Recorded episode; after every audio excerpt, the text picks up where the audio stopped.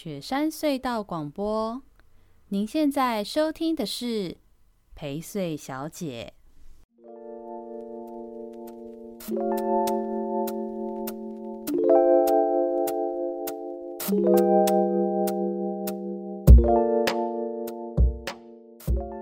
大家好，我是薛成义，欢迎收听我们这周的宜州大事。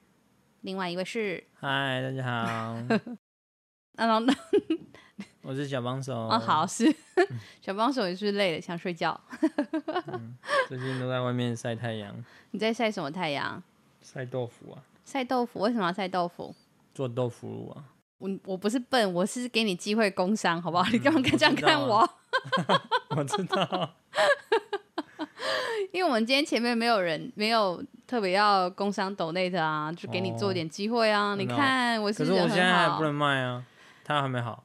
你可以让人家预购啊，不然你到时候又被人家骂。你每年都被人家念说，人家问说有没有豆腐，你都说还没卖，然后人家下一次再问你就说啊卖完了。你 你每次都这样，所以你要先跟大家说啊，那大家可以预购啊，好，对不对？预购先拿到钱，嗯、拿到钱就王道，懂吗？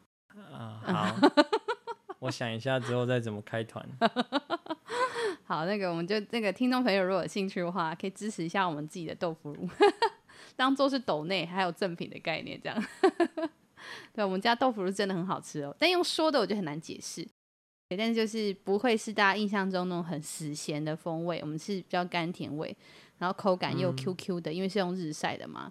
宜兰的太阳很珍贵，大家应该都知道，所以那种绵密。松松 Q Q。之前不是农传媒就有找你录一次哦，对，你说影片对不对？进去给大家看啊。好，好啊，不然我再丢进那个我们社团里面给大家看一下。啊、我之前有上农传媒的节目，就是 就是我下厨给大家看，但是我做的是一个很懒人的傻傻料理，就是透过把那个鸡肉啊跟一些腌料是用豆腐乳的风味，就变成是烤豆乳鸡翅了。嗯，嗯非常方便。对，我们家豆腐乳很适合入菜哦。所以你要要强调一下，你觉得每次都要讲三次的那一句话，嗯，不要只有吃白粥的时候才会想到豆腐乳。嗯，没错，嗯、这句话应该才是你的品牌精神，对不对？什么时鲜的甘醇味，这个都不容易记得。嗯、不要吃粥的时候才想到豆腐乳，才是你的重点 slogan。哦，关于豆腐乳啊，还有一些食物的制作啊什么的，像这周其实比较新闻比较没有那么。多或那么特殊啊？也许我们偶尔也可以来出出，就是那种口播食物食材，介绍一些东西之类的，好像也不错。好哦，那我们就来进新闻喽。好，好，第一个新闻呢，就是嗯，算是补充给大家知道啦。那第一个新闻是一个系列的新闻，然后同时也会补充给大家知道，我们之前在上一次的一周大事提到的事情。我们上一次这宜周大事呢，有一个跟疫情有关的新闻，我不知道小帮手你记不记得？每个都跟疫情有关的、这个。没有，我们上一次一开始先讲了消防员呢，哪有跟疫情有关？你在那边北贡、嗯、太多了，跟这个跟疫情有关，然后这是跟那个交通有关的事情，这样你有比较记得吗？感觉得到的是什么？跟疫情又跟交通有关？嗯哼，哦，哦什么？国道把你拦下来，没错，对，就是这个事情。因为那天我们就是发出去之后，有非常多的听众啊，或者是网友啊，大家都觉得说，嗯，就是大家的说法啦，大家会用一个比较生动、比较重的字眼，大家觉得很瞎，就是、嗯、你就是国道砸到，就是这个还还要量体温，其实高承载都已经塞爆了，你还量体温，然后砸到一空也就塞爆了，现在是要干嘛这样子？总之呢，现在这件事情，这叫好消息吗？还是新消息？新消息哈，他现在决定要暂缓这件事了。嗯嗯，那他的说法是这样啦，县政府说，呃，研拟在国道五号交流道设置体温量测站，然后并且十连制这件事情，因为呢，中中央认为防疫的措施要全国一致。再加上县政府没有收到中央的回复，就是他可能要做这件事情，他也有送中央之类的，他就相关的单位就判断说啊，可能先不做这样什么什么的。我觉得这也是找个机会，找个说法，就是圆过这个事情啊。嗯、OK 啦，反正我觉得就是确实这个事情，之后真的要做，就真的太太奇怪了，所以不做也好。嗯嗯嗯。对，但跟疫情有关呢、啊，这一周其实应该大家比较知道的就是，终于要为解封了。你开心吗？还好。为什么？你不想解封吗？想啊，但是不是动尾掉了吗？就是微解封还是不够啊。你觉你觉得应该要大解封是这样意思吗？对啊，但是他显然不可能大解封。对啊，就所以就是等下下礼拜再大解封就好。下下礼拜有可能大解封吗？觉得二十六号应该可以吧？这么有信心？嗯，你对台湾人这么有信心，会不会现在光微解封就突然间又砰砰砰，然后又开始直逼百例？会不会搞成这样？嗯，我觉得不会。呃，真的吗？嗯，怎么说？因为我不知道哎，就是你知道说中央指挥的的这一群团队，他就是每天固定在做这些事情，哦，哼哼哼，所以不会因为未解封还是什么，嗯。就就就你觉得应该会在掌握中就对了，对啊，而且这应该是经过掌握加上就是一定程度的判断才会开始有微解封这件事情，嗯，所以应该不至于会失控，是啊，所以你对中央非常有信心，对啊，嗯，好，那我们来讲一下微解封这件事情，就是现在有到底有多微，就是真的很微，那简简单来说呢，因为。呃呃，关于微解封相关的新闻很多啦，所以也直接就是在我们节目里面，我就是统一整理了关于宜兰的部分哈，微解封到底有哪一些措施，我就一并来让大家快速的知道一下。第一个就是宜兰的餐饮是没有没有未解封的，没有解封啦。简单来说哦，它一律都还是只能够外带，不可以内用。好，这第一个。然后第二就是。这个我们的宜兰县境内的风景区啊、水域啊，都还是封闭的。哦，有十六个风景区等等，有很多地方。那再来就是有总量管制的，比如说像罗东夜市跟太平山游乐区都有总量管制。这个都是让大家可以知道一下。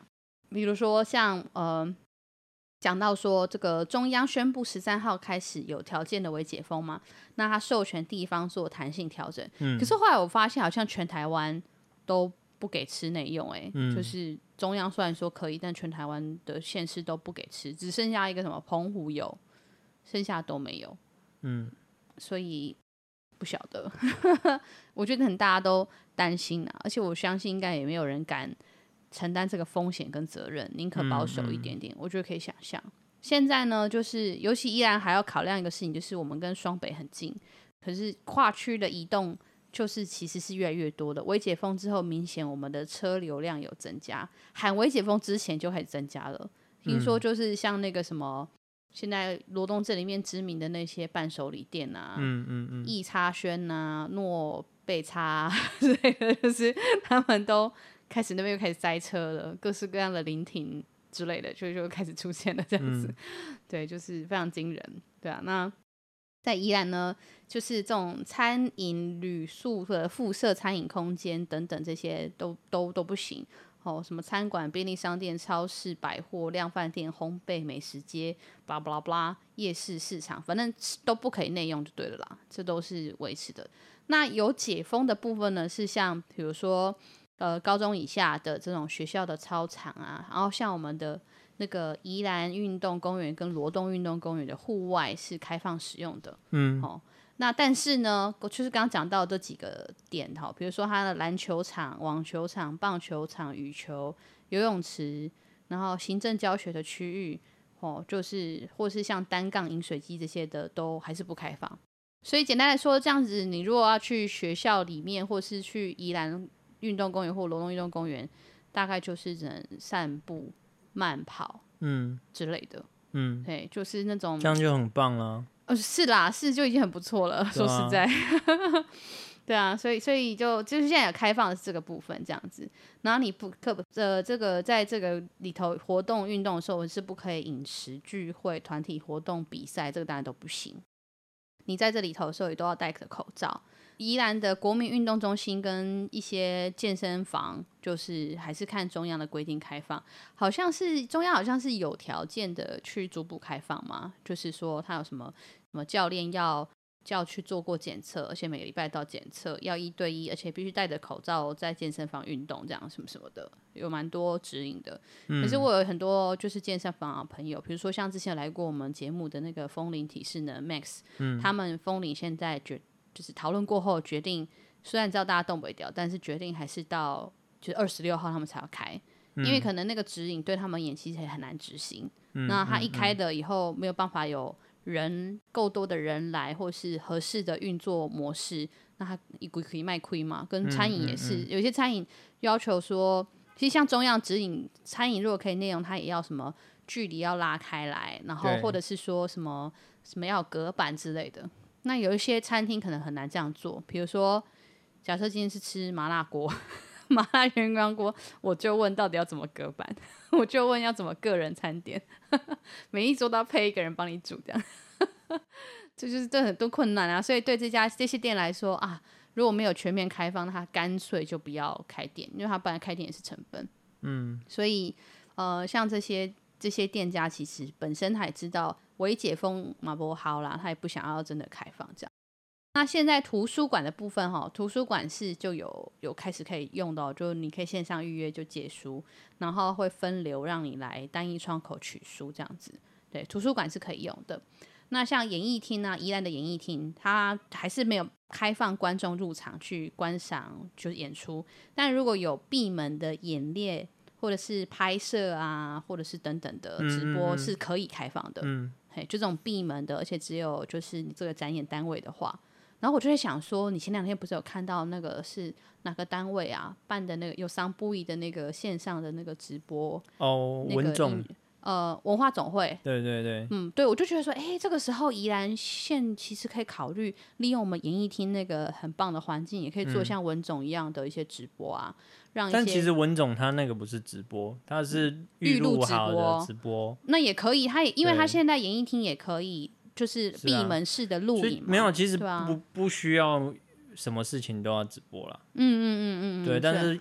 有品质的画面跟收音，你最近对直播是不是有感觉到 门槛跟压力？不是，因为直播其实有一个很重要的是网络环境哦，是，嗯，对，那其实我们这边宜兰东部就是先天的弱势，是我们的基础网络频宽就是比西部差非常多的，是可能是一个零的距离，是，对，那你再怎么搞。嗯。你直播，像我们之前想要去一些山边，好开一些、嗯、开一些在地旅游体验，嗯嗯嗯嗯，你后来全部都卡在，因为网络断断续续，画、嗯、面糊掉，嗯嗯嗯，那你再做再多的努力，其实就是没办法，就是没办法，嗯嗯嗯嗯嗯嗯，对，那那但是这不影响啊，因为其实我们想要。给大家看到这些画面，嗯，它仍然可以拍的很漂亮，是啊，所以就变成预录直播的影片就好了。是啊，是是，是，我我懂，我完全同意。对，因为且直播其实唯一带来的差别就是我能够及时跟你互动而已嘛。嗯嗯嗯。对，那我不知道这个直接跟你互动，在我们每次要做这些事情里头，嗯，嗯，它如果真的没有差太多的话，嗯，其实你不需要直播啊。我觉得看类型，比如说像我刚刚提议的这种，呃，可以利用演艺厅。现在如果有开放闭门的演练或者是录制的话，那确实就可以利用演艺厅环境闭门录制一些戏剧啊、表演啊、舞蹈啊、音乐啊，然后、嗯、等等的这些呃影像，然后做预录式的直播，像等于。等同时，也让大家可以看线上的演出，嗯，好，然后同时也支持这些就是表演团体，他们也多了一些机会可以做这些事情。嗯、我觉得其实蛮好的。嗯，那像这种表演团体，其实他们如果真的要跟观众互动，通常都是，诶，左边的听众朋友，右边的观众朋友这样子。那可是因为人都不在现场，你也很难这样喊。就是线上的朋友啊，就看的那一秒有哪几个人，嗯、你有没有办法看到全部的人，也听不到尖叫声，所以可能确实不一定要那么多互动啦。嗯、对，那像这种就预录直播就很适合。可是像你刚刚举例的那个，就其实直播就有它的效果。像你刚刚举例的是，应该是说我们前阵子有直播做菜给人家看，说豆腐乳的料理这件事情嘛，嗯嗯嗯、回馈蛮好的。原因就是因为大家就会一直在那边刷，说看起来好好吃哦，什么买，然后、嗯、那可以做，可以换成乌龙面吗？什么什么之类的。然后我们就一边下厨，当然就一边会开杠啊，就会跟人家说哦，你这样做可以，那样做可以之类的。对，所以。呃，像这种呃厨艺相关啊，小教学啊，哦，那甚至像那一次那个直播经验最惨烈的就是想要把镜头拉出去，带着大家看宜兰现在美丽的稻田，嗯，但是就是疯狂那个，嗯、就是看到那个稻田，嘟嘟嘟嘟嘟嘟，然后甚至会停下来这样，真的就就悲剧。对，嗯、但那个其实就他直播有他的效果，就是说，因为我其实上网，我当然也找得到一些可能宜兰美美的稻田的影像。可是那个直播其实是呃，我们自己在地的农夫带着大家直播看稻田，介绍植物、介绍环境、介绍水文的时候，你也可以提问，甚至有互动，还可以透过直播的方式，确实就很像真的在带导览，能够聊聊。嗯、所以像那样的形态，确实又需要直播。对，但回过头来，确实我们现在的这种环境不太好，就是这个基础的环境不太好，不然就像我之前说的，要网络直播包。对，其实我我我也觉得这个东西是。可以考虑协助，就是呃，比较在做旅游、观光、农业、行销相关工作的人，也许可以提供像这样的资源跟机会，让他们可以做这个东西。嗯，然后就是帮忙整合，提供这些设备或器材嘛。我不知道啦，我觉得就是这像这种东西其实是可以考虑的事，但就不知道官方有没有注意到这种需求喽。对，所以让大家知道，这个演艺厅现在是可以做这件事情的。然后呢，像博物馆部分也可以，博物馆、电影院都照文化部的指指引去实施哈。那就是会分厅分，就是缩短营业时间，然后呃场次的跟人流，然后梅花座等等这些事情去处理。对，嗯、所以现在是可以去看电影的，也可以去博物馆的，只是它都会有人流的管制跟距离的管制这样子。嗯，对。而、啊、我我前两天听到一个，我觉得很荒谬，听说台北市独创一格，嗯、就是一般就是去看电影不是梅花座吗？就是一格插一插一个空格。前后跟左右都梅花座这样子，对不对？嗯、然后听说台北市独创还有梅花厅，就是比如说我今天开的就是第一厅开的话，第二厅不能开，要开第三厅这样，就一三五厅这样子。嗯、然后我心里就想说，就是有需要梅花厅吗？嗯、就是听跟听会感染的意思吗？我不知道啦，就是就是，然后就是。就是我听我在台北工作的朋友，他们就说他们大爆炸，就他们就觉得说，那这样干脆不叫我不要开就好，我连听都没花听干嘛？对，所以、嗯、说不定我猜这个政策一一露出风声，又会被骂，然后又又改，哦，所以就没有这么做了。对，所以就不会这么做。哦、好好好，希望不晓得。那夜市的部分吼，夜市的部分呢，像。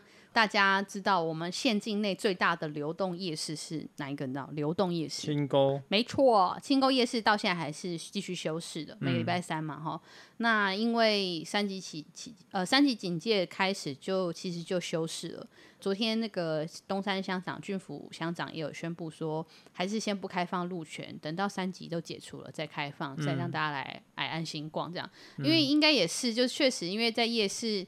它很难管理管制那个人流，在那个户外的这个路上，然后再加上它又不能吃东西嘛，对不对？吃东西要做那些设备设施，应该是困难的，所以，嗯，就清沟夜市还是继续休市。嗯、那罗东夜市呢，就是它的做法是做总量管制，哦，它现在只开放两个出入口，就是屈臣氏跟全家那两个出入口而已，其他地方都封闭起来，哦，然后警方机动式巡查，我因为我自己。不敢也不想去逛，所以我还没去看，嗯、但不知道效果怎么样。听说现在人也是很多。那我我自己也有在夜市工作的朋友跟亲戚，他们就说，因为他现在的每个小时管制是每个小时四百五十人，嗯，好，然后嗯、呃、会在人潮容易聚集排队的热区也贴出要拉出安全距离的那个管制跟要求。可是我猜这很难做到吧？嗯、因为是啊，他这样讲讲一个直接一点。最热区就两个嘛，一个就是阿照伯那边嘛，另外一个是就是宝华那个地方嘛，那个转角嘛。嗯，对啊，但你要他保持社交距离的排队等等，我觉得我觉得有困难呢。我觉得不晓得，嗯，对，所以不知道有没有听众朋友是有去夜市或是住在夜市附近的，可以回给回馈给我们听一下，这个每小时四百五十人以及距离管这件事情做的怎么样？对，然后像我。我我我那个在夜市的那个朋友，他就说，夜市光摊商、摊商、摊主本人就是摊就两三百摊，然后每一摊给你两个人就好了，啊、光工作人员 就超过四百五十人了。他这个四百五十人应该指的是游客啦，但其实这样子算一算，其实每小时的人流在夜市那个么字形里面，可能也还是有个八百到一千人呢。如果连同摊商的、嗯、的摊主都跟工作人员都算的话，嗯，所以还是我觉得很难，真的很难。你如果要做，就是真的很难。你这个管理有问题，数字也会也会很担心，然后距离也很难抓。但我觉得可以把它想成，嗯、你就把它搞成一个游乐园嘛，售票制啊。嗯你说罗东也是就是发号码牌啊，我就是发一一一到四百五十号，嗯，就重要路口就会有一个收发号码牌的人，嗯，那就开始放人进去啊，嗯嗯嗯，然后出来的人，然后满满了满了之后就就不会再放人嘛，然后一个进来一个出再一个进啊，类似这样子。是，他是想这样做没错，但是。他因为他新闻又写到说警方机动式巡查，所以我就想说，他封闭，他真的有人在入口、出入口做一进一出的管制吗？因为如果有，他应该会写说会有做这个一进一出的管理管制，嗯、但我猜可能是看起来看起来是没有，嗯，对，所以这样他的管理就龙镇公所可能还是要留意一下，我觉得这样还是很容易很破口，嗯、尤其龙夜市又是游客来。几乎就是十个里面有八个都会跑去的地方，这样子。嗯嗯嗯嗯嗯嗯，是啊，对啊。那像风景区的部分吼，我们有十六个县管的风景区，你知道我们有 这个考你可能太困难，十六个你讲得出五个吗？风景区县境内的，就是那个啊，五老坑啊这种的吧？嘿，对，五老坑是其中一个，啊、嗯。然后梅花湖啊，嘿，梅花湖是，啊、嘿。然后生态绿洲啊，生态绿洲是没错，对啊，东山河啊，东山河清水公园，啊、对，四个了。嗯，传艺现在是送，就是给给私人经营的嘛？对，传艺不是。对啊，然后还有，我好想不出来。什么？你差一个而已，你就可以有五个了耶！嗯、你要不要再挤一下？就是一些那些湖啊，湖对啊，还有什么湖啊？什么皮的啊，那些的、啊。对啊，什么皮啊？双连皮啊，这种的吧？双双双双连皮没有。风景区。大湖啊。大湖风景区本来就还没开放。嗯。好了，算了，我不要为难你。你这已经蛮厉害，是有四个。嗯、就是我我重讲讲一下，我们县管的依然县管理的风景区，这十六个哈，有清水地热、福源、福山。福源，福源是殡葬管理设施。它那边不 是有个小小的那个？嗯，对啦，我们现在福源环境很优美，也可以去观光。但它不是，它也是县管，但它不算风景区。哦，对，它就是它还是殡葬园区，只是就是风景漂亮，大家可以去看看的。嗯、对，就是现在县管的十六处的风景区是清水地热、五峰旗、汤围沟温泉的那个公园，哈，然后礁溪温泉公园、维管束。丢丢当广场，好，包含那个吉米广场，那个都是。嗯、那龙潭湖风景区，你就就想说，你龙潭湖你应该知道啊。嗯、东山河清水公园，然后石牌县界公园，哦，头城滨海森林公园，东山河的生态绿洲，梅花湖风景区，呃，乌老坑风景区，豆腐夹，分洪堰公园跟南澳农场。哦，这几个都是宜兰县管的，且现在都还是没有开放哦。哦，所以提醒大家，就是微解封，想说呃不敢去室内或不想人挤人，想要先去呃户外的地方。No，就是这些户外地方不用微解封。大家都知道这些地方以前像清水地热都被去爆了嘛，每年上百万人。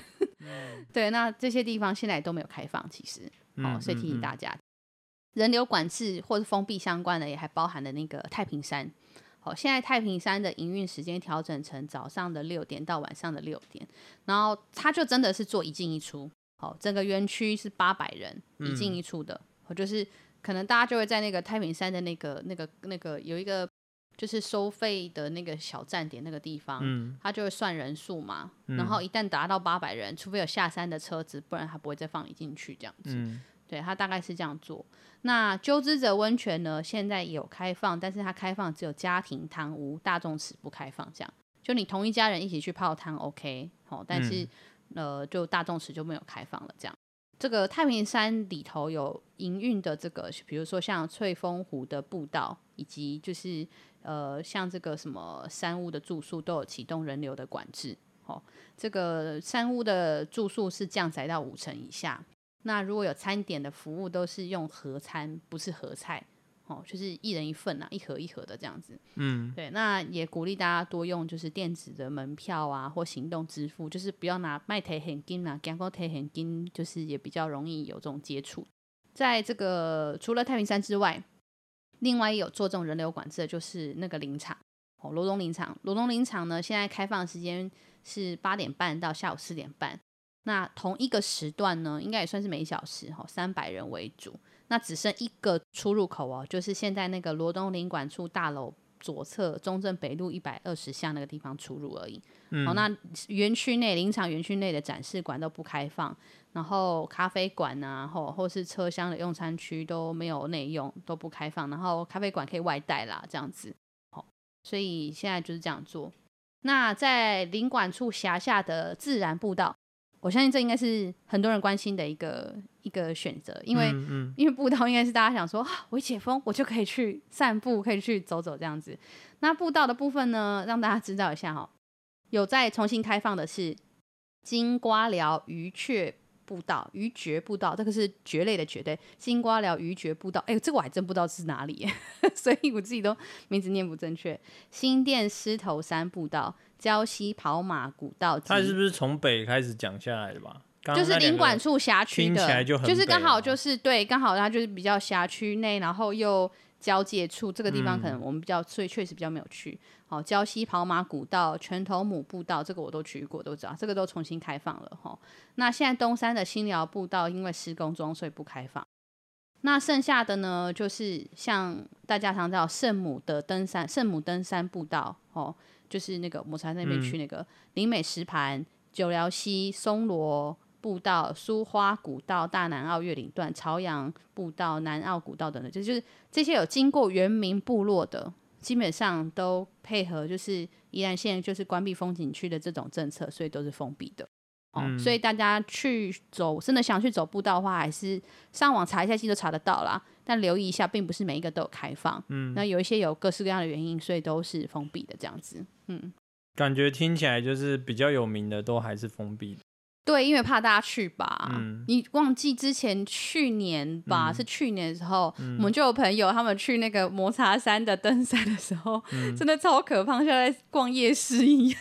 那个抹茶山那个步道跟楼梯那么人流，然后到抹茶山的山顶的那个地方，真的像大夜市一样，上百人在那边金恐怖，觉得那个对，就是太热门的步道，其实应该是压力还是很大，所以大家还是留意一下这样子。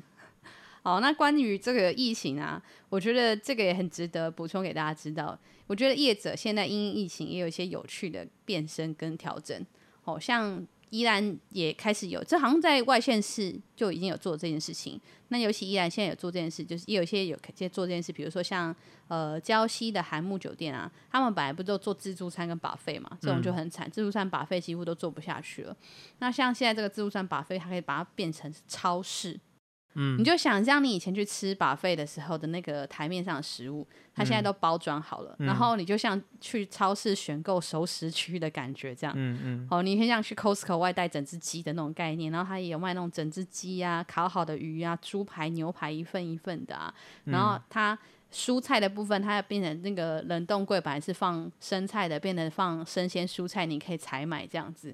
然后也有便当，然后也有那个蛋糕，然后他甚至有小区域是在卖他们自己的特色料理包、鱼货、甜点，这个都有在卖，很有趣。嗯、我觉得哎，这还蛮蛮酷的，算是。那他怎么算钱呢、啊？他就每一项每个单品的价钱啊，所以你就当做你是去逛 Costco 的时候，这样感觉买下来很不划算哎。我跟你讲，闷坏了，又想吃，就是自以为就是。我吃的 buffet，你知道，一定会有人去买，相信我。我这样看了，我自己都有一点想去，就就又可以满足一点逛街的需需求、想象，嗯、然后又可以吃到 buffet 的东西，然后又很好玩，就是又有熟食又有生食可以挑选，高级超市的感觉，这样，嗯、我觉得这其实有一点点吸引力的。当然买下来划不划算，这当然看个人，哦，也有可能有些人。嗯我我家里我我可能东西都弄好，我就是想带只烤鸡而已啊，我去买一只烤鸡出来啊，我去买一份猪排出来啊，这样也是一个选择啊，对啊，所以我觉得这这是蛮有趣的啦。然后现在好像宜兰陆陆续续有一些饭店酒店都开始做这个调整了，这样子，嗯，嗯，对，所以关于疫情哪一些未解封之后的变化，我们就今天快速让大家知道一下喽。哦，那我们就准备进下一题。好哦。好的，下一题，下一题呢？这个是七月十二号的新闻。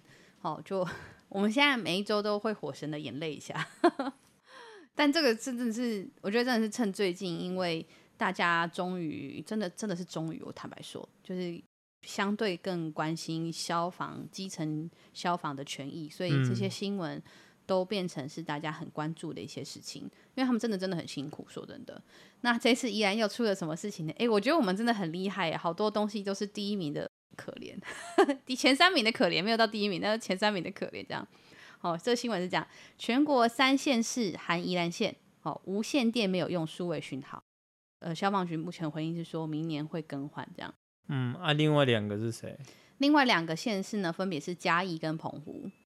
然后跟宜兰就只有我们这三个地方，嘉义、澎湖，对，嘉义、澎湖跟宜兰还在用无线，呃，我们的无线电还在用类比讯号，没有数位化。对，那其他的县市都已经全面数位化了，这样子。嗯，对，那因为数位化，它不只是它的设备要换数位，同时它在某些区域的基地台也必须换成是数位基地台，嗯、所以它是一个联动性的设备改善。对，那。但不论如何，就是在宜兰、嘉义跟澎湖的部分都，尤其是我们宜兰县，哈，就现在是还在用类比讯号这样子。这种类比讯号，它很的讯号通常比较差，哦，那它很有可能会就是讯号的，就是收讯比较不好啊，或是会被盖台或干扰。类比讯号比较容易发生这种事情，所以就是就被。提报说这个是应该改善，那这次提报呢，依依依旧是这个 时代力量党部很厉害，最近都会找到这些东西跟议题。那宜兰呢，大概是有三百个消防员，好，那我们分配到的数位化无线电两百台，类比的无线电一百台，但县境内，呃，比如说有些地方它迁到现在的基地台都还没有数位化，龟山岛、东澳岭、东山山区。英子岭和太平山等等这些基地台都还没有数位化，所以那种通讯都不完整。如果消防员去执行的时候，还是要用讯号比较差的类比讯号。嗯，那这些地方感觉很偏僻，但事实上就是因为这些地方偏僻，所以其实会去到那个地方出勤的时候，通常都是消防员，因为通常可能是登山或是什么相关的户外的意外，因此都是一些山区嘛，或是一些岛上之类的。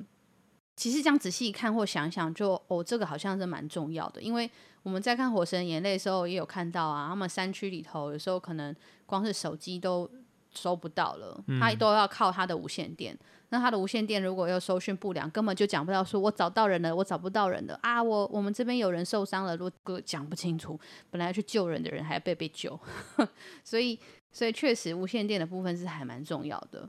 那现在消呃，我们的消防局就有回应说，就是呃，因为更新设备需要花很多的时间去争取预算来更换的嘛。嗯。好，那他说从二零一八年开始就陆续帮这个消防员去更新数位的无线电，然后来建置数位化的基地台的。那消防局的意思是说，现在的呃数位无线电的数量。出去执行的人相对其实是够用的，但是如果要全面改善，甚至有些基地台都应该要去改善的话，呃，可能需要花时间这样子。嗯，对。那目前是有允诺说。像基地台部分啊，就比如今年会再争取明年度的预算哦，就是今年度要审明年的预算。这我们就是常常听一周大师，看一周大师，你都会知道，我们很常在教学大家这种预算的概念，这样 就是现在要审明年的钱嘛。嗯，我说他今年就会提出，希望明年可以花三百万把太平山的基地台更新成数位基地台。我觉得这蛮重要的，因为假设为解封甚至正式解封，今年的下半年或是明年吧。我觉得不意外的话，依然最热门的这几大景点——龟山岛、海边龟山岛、山边太平山，一定都会超级多人。嗯，哦，之前那个什么什么剑琴古道又被什么评为什么什么什么什么几十大古的步道，很魔幻，去的人一大堆，那也产生了会有些风险，就是消防人员出勤的可能性。对，那如果这些设备基地台一直没改善，也是。蛮危险的，嗯，对，所以希望是说明年开始基地台改善，然后大家的这个、嗯、这个设备都改善这样子，嗯，对。那我我觉得其实仔细，我就因为这个的关系，我就稍微查一下，我就发现其实消防员他们需要很多很专业的设备，那那些专业设备其实常常很容易呃忽略掉这些设备的重要性呢。好、嗯、像我在延伸一延伸谈一个，就我查到一个，就是我不知道你有没有印象啊？我们看《火神的眼泪》的时候，在第八集的时候，那个时候那个张志远跟林义阳他们两个要冲进火场之前，不是把身上一个东西拔起来给那个宋晓嘛，再冲进去。那你知道那个拔起来那个是什么吗？像钥匙一样的。对对对对对，然后他是就挂在板板上面，对不对？好、嗯，除了知道有谁进去之外。他说拔起来那个东西啊，就是其实那个是一个蛮重要的东西，那个东西是救命器的插销，嗯，也就是说那个救命器你插销一拔下来，救命器就会启动了，嗯，好，然后它拔下来之后大概三十秒之后，那个救命器的闪烁灯就会从绿灯开始变成红灯，好，然后有一个哔哔哔的声音这样子，如果消防有在移动，它有在动的话，那个救命器就不会响。那一旦比如说他昏倒、昏迷，或者他没有办法移动的时候，救命器有感觉到就是这个人没有在移动，他就会响起。嗯，对，所以这个救命器是一个。这样子的功能，这样，嗯嗯，对。然后就是我看到这个新闻的时候，他我发现这是一个网友的提问，然后就有消防员上去回应说啊，那个是我们的什么工具这样，然后就觉得真是长知识哎，他们好多的设备都好重要。然后像比如说他们的一支空气瓶啊，你知道他的空气瓶，我们看看那个时候看剧都看到他们不是有那个什么呼吸用的空气瓶，嗯，你知道那一支空气瓶可以就是有吸多久时间吗？你猜猜看，半小时，半小时吗？没有，一只空气瓶大概只能吸十五到二十分钟而已。嗯，然后火场又很热，嗯，所以他们如果十五到二十分钟气瓶不够的时候，他们就要冲出来，对不对？那冲出来给气瓶填充的时候。我们是常常看到一个画面，就是消防员把设备都脱下来，然后有的人就会想说，为什么要就是你这样穿穿脱脱不会很麻烦吗？可是事实上是因为火场太热了，如果他们没有脱掉装备补充水分的话，会导致他们自己有热衰竭的问题发生。嗯、哦，如果热衰竭，其实他们的也很难，他们可能很难执行，甚至进去后可能没多久他就昏倒。嗯，对，所以有好多的细节，这些设备的。精准度好的程度，然后可以可以保护他们的方式等等的，这个都真的还蛮重要的。嗯，而且在火场的现场，其实是真的很紧张。像你刚刚看，我们刚刚看到的这种十五到二十分钟而已，你就要更换一次，你就要进出火场一次，然后你要掌握这个人进出的状况，你甚至要知道他进到火场之后有没有出什么事情。所以讲回来，我们这个新闻，无线电就变得很重要啊。嗯，如果发生的像剧里面真的那样子，就是。他就很衰，他拿到一个坏的无线电，他甚至不能跟外面人说他还在里面，然后结果就发生悲剧了。嗯，这个这个就是，这是我们最不希望发生的事情。你不用多，你你只要有一直是坏掉的无线电，刚好就在一个严重的火场被某个消防弟兄拿到，那就是一个生命就会死亡，对不对？一直就够了，一直坏的无线电就就就足以发生这种憾事。对，所以像这些消防的设备，我是真的觉得。不能够轻忽，希望大家可以关心。那有一个很重要的事情，是因为消防是地方自治，所以其实大家看《火神的眼泪》的时候，不用觉得那个很好笑。事实上，就是县市长跟县市议员在掌握消防的预算，嗯、他们的生死、他们的钱、他们的资源，就是县市长在决定的。好、嗯哦，所以甚至他们还有人事权。好、哦，这个县市长还可以决定局长可去留一个干部的什么事。所以大家看到说，大家都在看市长脸色，看县长脸色，这个、嗯、这个是事实。所以大家也会讲说什么军警消很很可怜，然后尤其是那个警消都和什么会升官的都什么 什么拍马屁什么的这种什么不好的文化。可是事实上就是因为他们的升迁、他们的环境、他们的资源，就是攸关在这些政治人物的手里啊。所以也难怪他们会演变成总是得去做这样子的工作跟事情。对啊，嗯、这个是我觉得民众可以去帮忙关心的事。好，不论从他们设备到他们的业务，我们上一次也有提到嘛，现在捕风捉蛇的业务，就是就是抓蛇还是没有出去，他们还是要跑去抓蛇。这个，其实我是觉得这些都是我们的民众可以一起去关心，甚至上次讲到，如果有人有心需要抖内一笔资金，就是不一定要在抖内。那个救护车了，消防有更多需要帮忙抖内的事情，这样子设设一个基地台也很棒啊。嗯，对啊，对啊。而且你刚刚报那个数字三百万，就其实就是一个救护车差不多的钱。救护车我记得没错，然后那两百多三百才三百万。其实你看最近这样讲下来，消防的这些设备就是几百到几千的一个数值，嗯，嗯，都比之前我们讲的各式各样的宜兰的新闻，从同万到绿博到其他的这种，对啊，你随便那个新开的那条路高速公路，哦，你说现在下来的那一条。那一条联络道二节联络道，对啊，对啊，几十亿。百亿。哦，对啊，几百亿，对啊，然后然后那个什么，我们营养午餐也要两三亿，对啊，就是这些都是会排挤预算的，对啊，所以所以其实我哎，真的看钱要怎么花在刀口上，我觉得这其实是我觉得主政者应该要大家一起去关心跟留意的事。好哦，那我们下一题喽。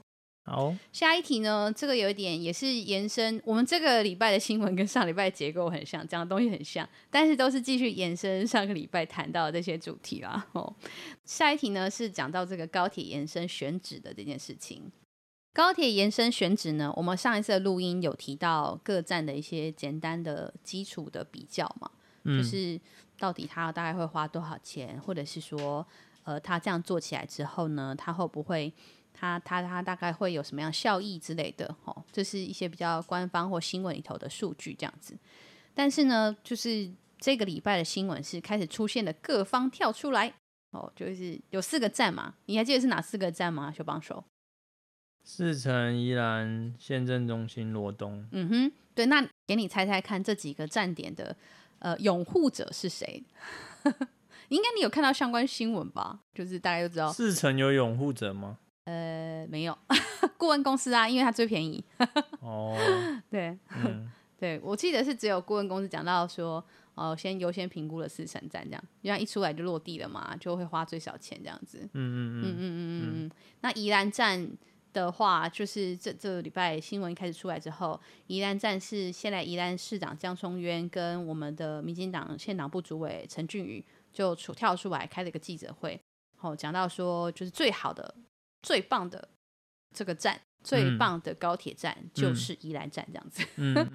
那他会说他是最好的原因，是因为这是当然是江市长跟主委这边的他们他们对这个事情的了解以及立场哈。他们就讲到说，呃，过去在西部的高铁的场站的开发经验啊，为了降低政府财务的风险跟投资的成本，让高铁又可以早日运行的话。以及避免改变民众的转乘习惯，好，再搭配现有的土地啊跟转运设施，他们认为宜兰高铁站是最好的地点。好，那另外呢，还有像说这四个站点呢的这个技术上都可行，好，但工程考量的不是只有技术嘛，财务转运衔接未来发展都要纳进去啊。好，那。那这个在要加速宜兰的这个高铁站开工，以及舒缓营运的压力的话，可能选择宜兰站是最适合的啦。也就是他们可能强调的是便利性，嗯、哦，跟本来现在的的这种都市的发展跟这个交通的节点结合的话，嗯、哦，那江市长这边的的立场跟表态是谈到说应该要选择宜兰站。那不过呢，这个县府站我们都知道，县府站就是。县府很支持的，都叫县府站，就是县政府林姿妙这边最支持的的站点。嗯、哦，那呃，宜兰县政府的说法是这样，就说，因为他们参考了交通部铁道局的附附来的资料，这个资料呢有讲到说，罗东车站跟宜兰车站在拆迁跟现行条件上比较差一点。我就觉得这些资料。怎么我们都看不到，我们都不知道到底，嗯，这就是谁好谁坏的这种事实性的资料，为什么都我们都看不到，都不知道？觉得这个是让我觉得有点不开心的事情。对，然后他就县政府就在讲到说，周边受限，而且这两个地方宜兰或罗东都会受限到既有的都市发展限制，意思说就是这边熊 A 啊啦这样子哈。那如果三铁共站的话。需要配套一些公共建设、连外道路等等什么的，所以他就说县政中心站最棒，而且讲到说县政中心站就是在宜兰南洋平原的位置中心啊，公边中边的公共设施很完整啊，然后什么什么什么的，就是有这些本来就有的机关、宜科，然后宜大城南校区啊什么的，嗯，然后配合铁路高架之后会有一个县政中心的铁路站嘛，然后觉得可以带动这边的发展这样子，嗯，但这个站点。我之前跟一些人聊的时候，我才发现，大家有一些长辈会以为说，以后如果有县政中心站，转乘怎么会有问题？就从从我高铁下来就换从县政中心站搭火车去，可能去花莲啊，或者去宜兰或罗东啊。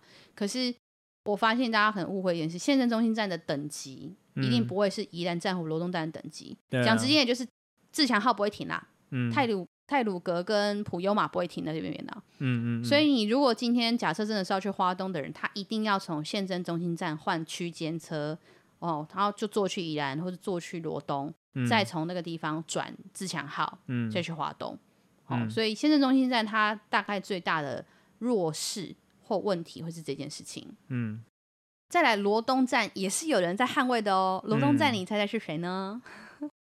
就是罗东的政治人物们，是 你讲的好保守，对，目前。就是以罗东为首，就是希望积极做的是那个罗东证明代表会的主席啊，李希清李主席，嗯，哦，他就是再度表态，确实，因为他去年就表态过了，吼，觉得应该要设在罗东这边发，就是带动西南地区的发展。好，那因为去年其实那个那个罗东代表会的这个主席就已经有连同西南地区七个乡镇的议员，哦，还有一些就是代表会等等的人。也大概有七十几个人去向行政院长苏贞昌陈情，希望可以延伸到宜兰的西南地区，在罗东设站。嗯，好，那现在就是说，他现在也在寻求七个乡镇的代表会主席一起联署，强化地方的诉求。嗯，那他们的论述那是就是说，如果高铁站能够延伸到罗东来，就有机会促进全县的均衡发展。扩大服务面，尤其是罗东火车站的吞吐量是其实是相对最大。罗东车站跟罗东的转运站吞吐量是最大的。然后、嗯、这个区位其实对立泽跟龙德工业区的出入也相对比较近，哦，嗯、所以这个对产业的投资跟升级是有帮助的。嗯，对，就是罗东站的部分论述是这样讲。嗯，你干嘛一脸好像在不知道想笑什么？没有啊，我刚刚你这样想一想之后，我自己开始也觉得。要是我，我会选罗东站。哦，为什么？怎么说？因为因为我们住在罗东，不是因为我们就知道，其实罗东后站这边腹地明明就很大啊。是没错啊，是啊，是啊。然后它的确是很重要的一个枢纽，就是花东的人都会先来罗东。对，事实上很多要转运去花莲的人，其实就是坐到罗东站之后换罗东的火车。对，尤其是很多花莲人，其实会来罗东半日游。嗯哦，是哦，我我好像有听过有朋友是这样，哦哦、他来罗东夜市吃个东西再回家。哦，是哦，对，就像我们也会去花莲半日游一样。对对对对啊！哎、欸，对，说实在，我罗东人，我也会去花莲半日游，因为我就是自强号或泰鲁格号一个小，甚至我比如我坐区间车也不过一个半小时。嗯，我会发现我就是一个半小时我就到花莲市区了，租个机车三百五十块，然后我就会玩半天，然后天黑了我再随便搭一台车摇摇摇摇回家。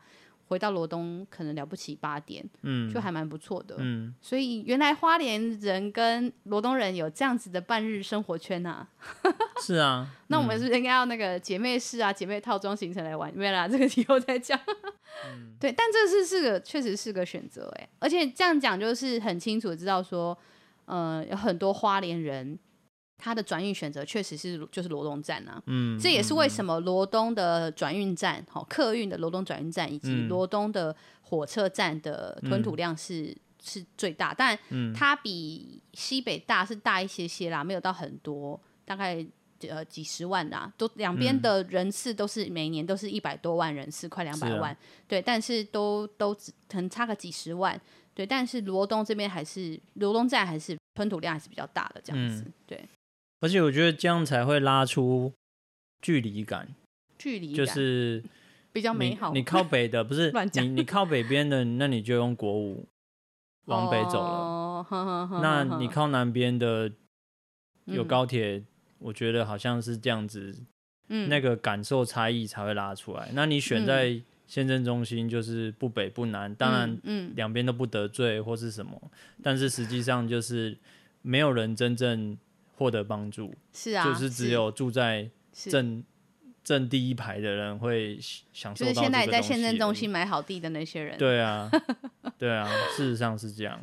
对就是那那我们又说，就是刚刚有提到宜兰市或是罗东都在谈，我们这个城市要再升级起来，对，就是要靠这一次嗯的这样子的挹注。嗯、那这个是很现实的东西，因为就是宜花东。本来就是预算结构上面获得中央补助很少的嘛。嗯，嗯，那我们每年的预算就是只能去做这种一点点、一点点、一点点的事情。嗯嗯嗯，嗯，所以这种前瞻嗯。的的预算进来，如果真的可以帮助嗯。呃老旧的城镇升级是。的话，我会觉得说就是宜兰市或是罗东选一个对。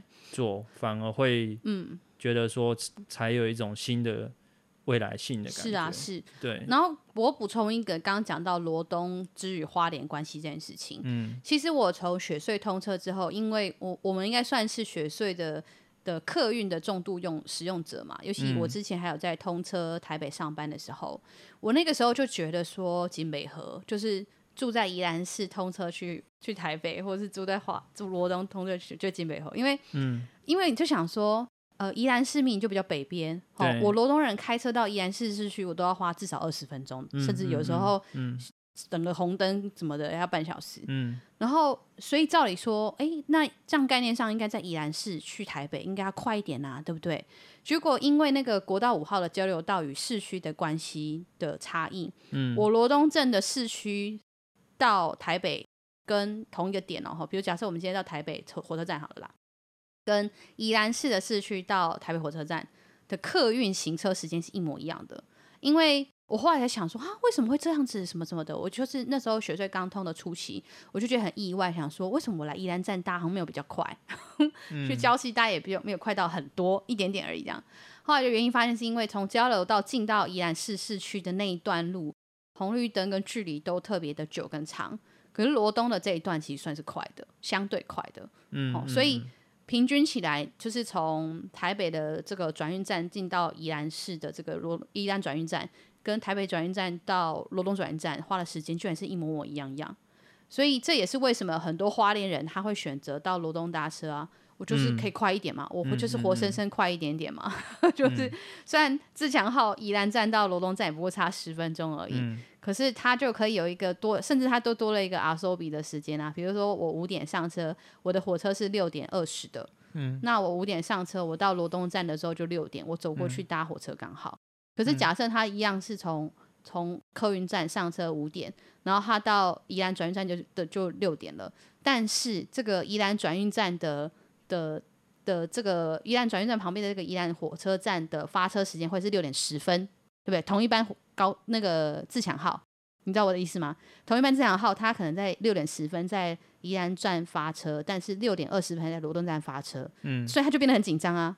嗯、所以要是我，我一定当然我就是同样的一个班次的火车，我一定是搭到罗东的嘛。我多了更多的时间转乘，同时感觉上又更近一点，更快一点。嗯，所以这也是难怪为什么那么多的花莲人、台东人，假设他真的呃台北到宜兰的这一段没有买到火车票，或者是他只有买罗东到花莲的这一段的话，嗯、那他会选择就是搭乘这个客运到罗东站，而不是到宜兰站。有很大原因也是因为这个点。嗯，对，就是这个这个行车时间这件事，所以相同的，就是开车的人来说，也也差不多。就是今天开车从台北回宜兰市区的人，跟从台北开车台回从台北回罗东市区的人，花的时间也是差不多。哎，我就突然觉得哇，好优秀，我们罗东区、嗯、位上。对，所以如果该在罗东站的话，嗯，就是又多了一点点新的想象。确实，它跟花东的关系或是什么的，对，这是一个蛮有趣的事。对，那我这个新闻的部分，我要再补充一个视角哦，就是呃，在这个谈论高铁的同时，多了一个新的视角，就是谈论直铁。哦，你应该还记得吧？我们的北呃宜兰台北跟宜兰之间的北宜直铁这件事情，嗯，这个计划，北宜直铁现在是就是 pause 了嘛，把它暂停了。好、哦，就因为要盖高铁的关系，嗯，被高铁超车。哎，对，是，但是因为高铁的关系，所以其实反而使得有很多的人开始去思考新建北宜直铁的可能性。好、哦，这一则这个算是投书也是新闻啦。这个是李克聪老师，哦，他现在是我们校际会的交通委员，同时也是学校的专业者教授这样子。那他写这篇，其实我觉得也很值得让我们思考。哎，因为。呃，光是选址的这件事情就很多是我们要重新考量的嘛。嗯、刚刚我们已经快速的比较过，除了四城以外，宜兰、县府、罗东，我们都有快速的讨论过它的条件跟差异了。其实讲的都差不多。那我觉得李克松老师这边讲到了一个事情很关键，就是未来国五一定会吸引到更多开车到花东的交通量，原因是因为。国五衔接苏花改的这个计划，现在目前已经正在跑了嘛？我们上个礼拜的宜州大社讲到那个，嗯、甚至连苏花案都提到。嗯、那因为这个事情的关系，哈，他如果二零三二年完工，又可以省掉二十分钟时间，嗯、一定会有越来越多的人开车去花东，所以国道五号的需求跟交通量只会更多，不会更少。嗯，所以如果你考量到这件事情的话，你就要想的就是高铁延伸迎来的运量一定要提升。然后能够去，呃，就是等于是算是稀释或是引流这些开车到宜化东的交通量，就变得非常非常的关键。嗯，所以也要评估说到宜化东旅游、观光、通勤、返乡不同的旅旅次，在这种运具选择的因素就变得是相对很重要。嗯，那在这样的评估之下，其实最重要的就是旅次旅客的旅程时间、费用跟转乘便利性，嗯，这三件事情一定是关键。哦，嗯、所以评估下来之后，就会发现到说，第一个就是假设你今天高铁真的要选址，嗯、这四个站点，你如果用这三件下去，这三个站点呃条件下去谈的话，其实这四个站点的优势应该就是相对会越来越清楚。嗯，哦，这是第一个。第二就是这个李克松老师他就其实开始提的关于铁路这件事情，嗯、如果你又把这三个条件把高铁跟直铁拿下来比较的话，你就会发现到说他们两个又有差异。比如说像，呃，像高铁跟直铁之间哈，他们要花的时间跟费用其实比起来都差很多。高铁呢，估计一个小时大概只会一班到两班，好，那但是台铁跟客运一个小时都至少可有十班。那再来费用的部分，高铁大概会要花到两百四十块、两百五十块，好，台铁跟客运跟开车要花的钱大概都是一百三、一百四、一百一，就是一百出头元这个价钱。好，那高铁的行车时间，现在这个算的时间都是指同一个宜兰，比如说从宜兰开到南港，吼，这个行车时间高铁算十七分钟，然后直铁客运开车其实是二八四十三十，好，他开车的三十应该是就我刚刚说到南港啦，算到南港时间，所以你看，其实相较之下。价格差两倍，时间差二十分，但这个时间的差二十分指的是直接出发起跑。可是你要想的是，我们从家里出发的这一段，或是你要怎么去搭乘的这件事情。嗯，好、哦，所以呃，就你这样评估下来，就会发现到高铁跟直铁，直铁简单简单来说就是铁路嘛，比起来，然后这辆班次的平均量，光是运量，铁路就。就大获全胜啊！铁路如果一次可以有十班车的话，嗯，或是八到十班车的话，跟高铁一次只能够一到两班车，那个运量也差很多。所以李克松老师这边的角度就谈到说，像如果说假日高铁因为国道五号的塞车吸引力增加，但是转乘的便利性影响就很大化，选择县政中心虽然腹地大，但是。转乘都大概要二三十分钟，就我还是要花二三十分钟的时间换叫换的区间车，去车换过去就走过去，走过去等下一班自强号来什么什么的。嗯，那还有拿行李，然后钱什么的。嗯，你坐直铁一定比较有吸引力的，因为我今天如果可以从台北直接杀到花莲都不用换车，都是自强号。嗯，然后而且这个自强号是提升速度了，对，那那这个一定是比较吸引力的嘛，所以。在这一篇里面，这篇新闻里面就提到了这个事情，我觉得这个就确实很值得去思考。那为什么之前磁铁会被杀掉？有一个很大的原因，是因为我我看到这个时候，我也突然想起这件事。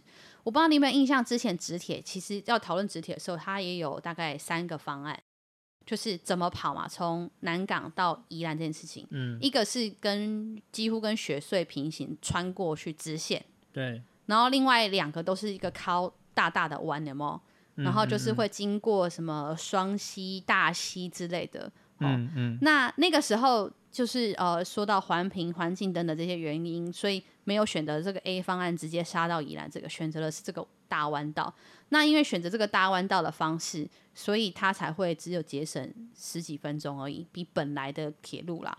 然后被就被人家说什么啊，这个完全没有效益。可是现在就是，我觉得他这样现在这样讲就有道理啊。你当初。就是因为这个原因，你不让直铁是真的是直的，它是一个嗯半弯不直的铁。那你现在高铁直接给人家谈的，就是高铁它要做的就是这个直接杀过来的这个，真的是直直通进来的这件事嘛？嗯，那照理说，你的直铁的评估，你直铁跟高铁要比拼的时候，应该要比拼的直铁方案也是可以直接杀下来的。如果你让直铁也可以直接杀进来，这种真正的直线的进到宜兰的话，那直铁跟高铁相比之下的话，直铁的优势就完全跳出来了。它可以省下时间会更多更快，然后它从价格到运量等等的。然后以及工程的品的可行性，因为它甚至是衔接现在的这些台铁站点嘛，嗯嗯，但它就就相对更有优势，嗯，对，所以这个其实是在这种相同的路廊之下去评估同样规模的高铁跟直铁，他们在成本效益、工程困难度、工程期程跟环境冲击等等的这些评估指标，其实相较之下，直铁不一定会输，好，然后而且现在你看高铁大概花一千七百亿元，嗯。那直铁呢，大概花八百亿元。嗯，那高铁方案在新建规模是在工程的困难度、工程的期程、环境的冲击，可能都又会比直铁还要大，所以或困难，所以直铁方案其实是变得应该要重新思考的一个方案。这个是我觉得透过这边呃文或是新闻，因为我我我坦白说。我也是初期听到北宜直铁，就是大概北宜直铁是很多年嘛，大概二零一一、二零一二的时候就开始提的。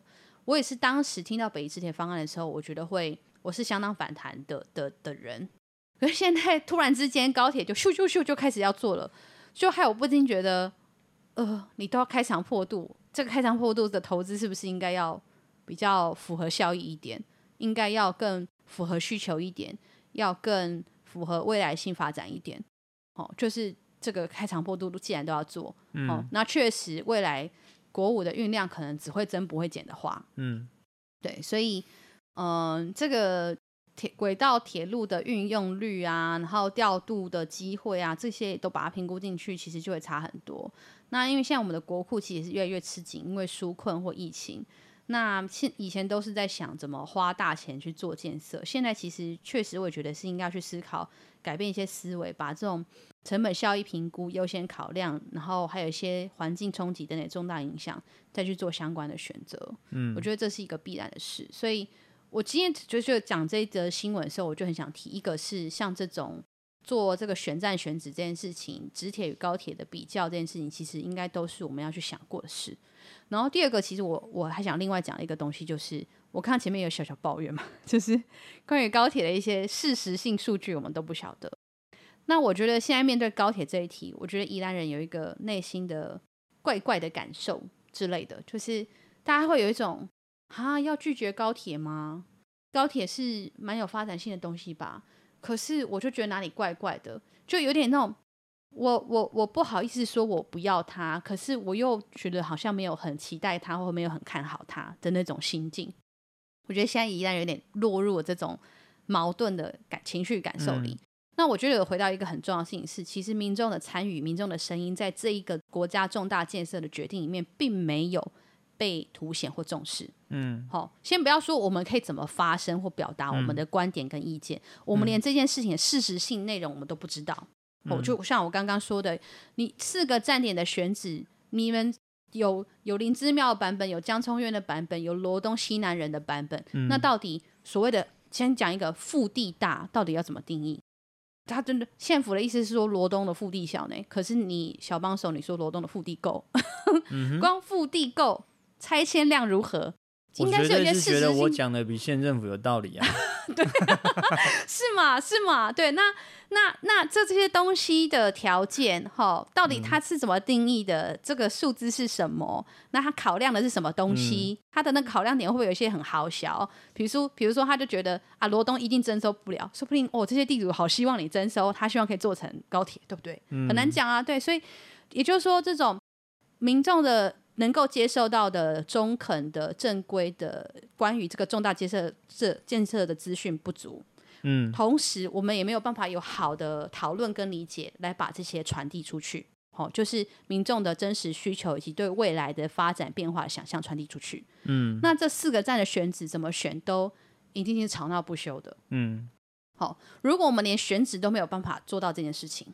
那更不用说，我刚刚说还有另外一个可能的思考，直铁跟高铁之间的事。嗯，那再来更早以前，去年那时候在下雨的时候，我们不是讲到说，呃，台铁会有那个台铁有山崩嘛？那个瑞芳那边，嗯嗯、你本来的台铁，你不能因为有高铁或直铁，你就忽视本来的台铁的安全性跟提升。嗯，我们到现在。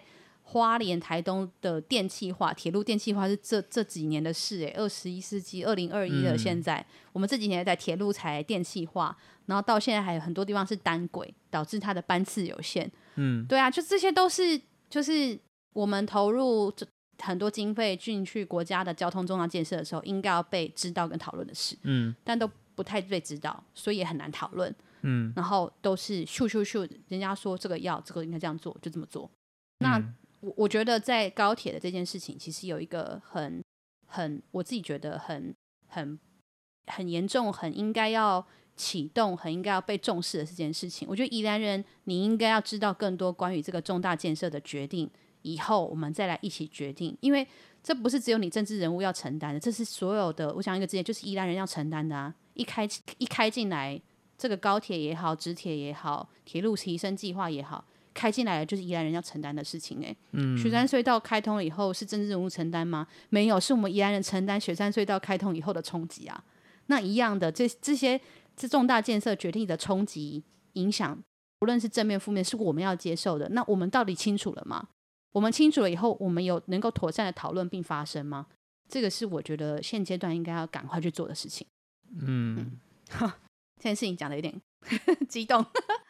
但没关系，嗯、我觉得蛮好的。好，我们要进最后一题了。你刚刚讲 哦，你讲你讲直铁的那些的时候，嗯，就有还有另一种，就是也是我有看过的，在那讨论，就是说这么多年来台铁的改革，嗯，一直做不到，一直做不出来，对对，为什么？就是这个单位为什么再多力量，政府换了不同的颜色之后，嗯。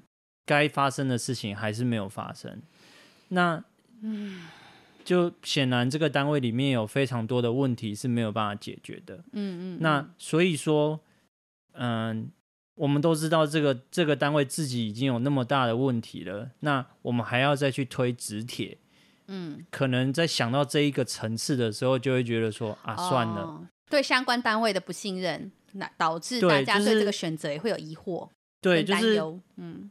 嗯，我们可能不只是从人民，从政府一定都知道我们要改革台铁。嗯，那我们可能也想把钱投进去改，嗯嗯、可是为什么这件事情迟迟没有办法发生？对啊，对啊。二零一八普悠玛，然后今年二零二一又发生泰鲁格，都是那种重大的操作上或设备上或是工程上。对啊，那这个东西都是跟管理端有有有很大的影响。那这还是事故，哦。那如果像我刚刚举例的那个，啊、去年因为因为多雨的关系，导致瑞芳那一带的坍方，嗯，那那个坍方一一一搞就是搞了两个月吧，我记得一两个月起跳才修、嗯、修缮完成，然后才终于有火车可以搭，就是一一,一崩下去就是。完全火车就断了，就没了，就是太多这种东西都都让你觉得就是对啊，就是现在这个公司就已经运作成这样了，嗯，那我到底要怎样还会觉得说我愿意再投钱下去做，嗯，嗯然后我可能还会嗯、呃、假装我这一笔钱投下去，这整间公司就可以火起来吗？没有人敢说。会对嘛？所以这个就会充满问号、问号、问号、问号、问号出现。对 对，对。那所以，哎、嗯，有一个高铁出现了。嗯、那高铁这几年在西部的表现，嗯，是，嗯嗯，嗯是看得出它是好的发展的。嗯嗯，嗯。对，这真的是两难，真的很两难。我所以我，我我我自己甚至在想说，会不会事实上，呃，假设我们。确实，我们现在的选择走的是这种交通发展导向的这种经济与区域发展的这种选择。假设我我们先不先不辩论这件事情哈，我们做了这个选择哈，我们做了这个选择之后，我现在心里就在默默的想，会不会事实上这些选项都是必须做的事？你早做晚做而已。嗯，高铁、直铁跟现在的原有台铁改善，好。也就是宜花东这一带，现在大家都一直在讲嘛，不论是高铁还也好，还是铁路的提升改善或是什么的，大家都先用一个大的框架讲说，这不是拎宜兰南港的代志呢，这是归个东部的代志呢，就是、嗯、意思就是说是什么环岛铁路、环岛路网、环岛巴拉巴拉这件事情。假设这个是一个趋势，是一个我们也期待或我们认为确实对区域发展是相对利大于弊的一个选择的话的思考的话，那我就在想说，会不会其实高铁啊跟优化的好的台铁，你就是迟早要做的嘛？哦，不论直铁还是台铁优化，这算都算是台铁嘛？嗯，高铁跟台铁这都是迟早要做的，就不应该像现在好像是只能二选一，或者甚至你可以感觉到是。就是台铁的改革跟改善，还是被放的很慢或很忽略的事。嗯，哦，很慢很忽略到像你刚刚说的，讲到台铁大家都摇头，是一个让人有点担心的的公司单位。那怎么会这样子？嗯、因为铁路不论如何，铁路应该是一个很基础、很基础的选择跟选项啊。因为这就像我，我还是认识太多太多人，西部人他不一定会坐高铁，因为贵啊，他就是负担不起啊。但是铁路车票就是他负担得起的一个选择啊，嗯，它比较没有门槛，它不会有太明显的阶级差异，嗯，它的运量就是怎么样都还是能够比高铁大量啊，嗯，所以高铁没办法取代台铁，台铁也没有办法取代高铁。如果你你终究两样都要发展的，哦，你终究都要开欧洲车，你终究两样都要发展的，哦，那。你你是现在的思考，应该就不是像我刚刚说的，而是二选一，或是想象的是谁可以取代谁，而是怎么把这两件事情评估现在的这个时间与发展之下，可能谁先做或后做，大概是这样子而已。嗯。但是紧迫性的工作会是哪一些事？嗯。我自己就会觉得，应该要，如果是能够用这样角度下去讨论，哦，讨论出来、评估出来，扎扎实实发现，对，那现在应该先坐高铁，那我就接受了。哦、嗯，那现在都没有办法是用这样的角度去谈这件事情的选择跟政策决定，我就觉得这就是会一直让人有一点期待，但是又觉得好像会受伤害，然后呃觉得应该要知道什么，但是又很难知道什么，然后觉得想说些什么又好像不知道怎么说的这种奇怪的角度跟状态里，我觉得就宜兰人甚至花东人很容易陷入像这样的状态，对，我觉得这是。之后可能要来努力的事，对，那也跟大家预告，我们也针对高铁的这件事情，我们也会开始做一些图卡、影片啊，甚至希望疫情解封之后，我们也可以办一些活动，让就是这件事情的讨论跟理解可以更充分、更多。那这是我们觉得我们应该做，也想尝试做做看的事情啦。所以也欢迎听众朋友、观众朋友，大家之后再多发了我们针对这些题目的研究跟相关行动，这样子。嗯。好，我们赶快进最后一题了。最后一题也很快啦。好，最后一题其实也算是个补充的新闻，就是提醒大家，现在防疫期间哈，大家常常会在网络上买东西。那有一些一页式的广告诈骗，一页式的就是它只有一个页面而已。好，然后就是一个链接，你点过去就哦看一看啊，看起来好像很好买，很好卖，然后你就买了。那些东西很常是诈骗哦，要提醒大家注意。它常常会在 Line 或者是脸书里面传，好像。依然是最近就有一个十五岁岁的少女被推销，说喝了五十天可以长高十公分。小帮手，你应该要喝一下，看起来有没有生长机会。干嘛？好了，对不起。然后还跟他就是骗他说什么什么七千多块可以变成两千多块，很很很很划算，赶快买这样。嗯、哦，那还有啊，妈妈就是觉得说，为什么你要这么多钱这样子？然后才发现他可能是被诈骗这样子。然后就说这种一页式广告什么都在卖，也有人想要买 iPhone 十一。然后想说两万多块，居然特价九千八，他就写说什么他是福利机还是什么之类，就送来是 iPhone 四。我还看过更好笑的是送来那个，它真的是 iPhone 的那个盒子哦，然后那个盒子打开之后，里面是一堆金沙巧克力，蛮浪漫的，花九千多块买金沙巧克力两排，嗯之类的，就是这种诈骗很多。那尤其这种一夜式的诈骗啊，它常常都是会。呃，海外的卖家，哦，什么什么中国、香港或是什么的，然后意思都说什么，甚至有些会说什么什么店家什么海关货，什么什么要倒闭了货，然后他们什么什么的这种这种说法，那他们常常会用货到付款的方式，好，那货到付款的方式，他就不用负担卖的这个责任，所以你发现是瑕疵品或问题品，你想退货的时候，就会发现，哎，卖家蒸发，那个网页也找不到了，找不到人了，这样子。嗯，哦，所以提醒大家，如果有这个一定要去找有信誉在台湾有登记营业地址的网络卖家，或是有第三方支支付服务平台消费的第三方支付，就代表他他是必须要注册，要找得到人的嘛，嗯、哦之类的事情。嗯嗯、哦，那尤其。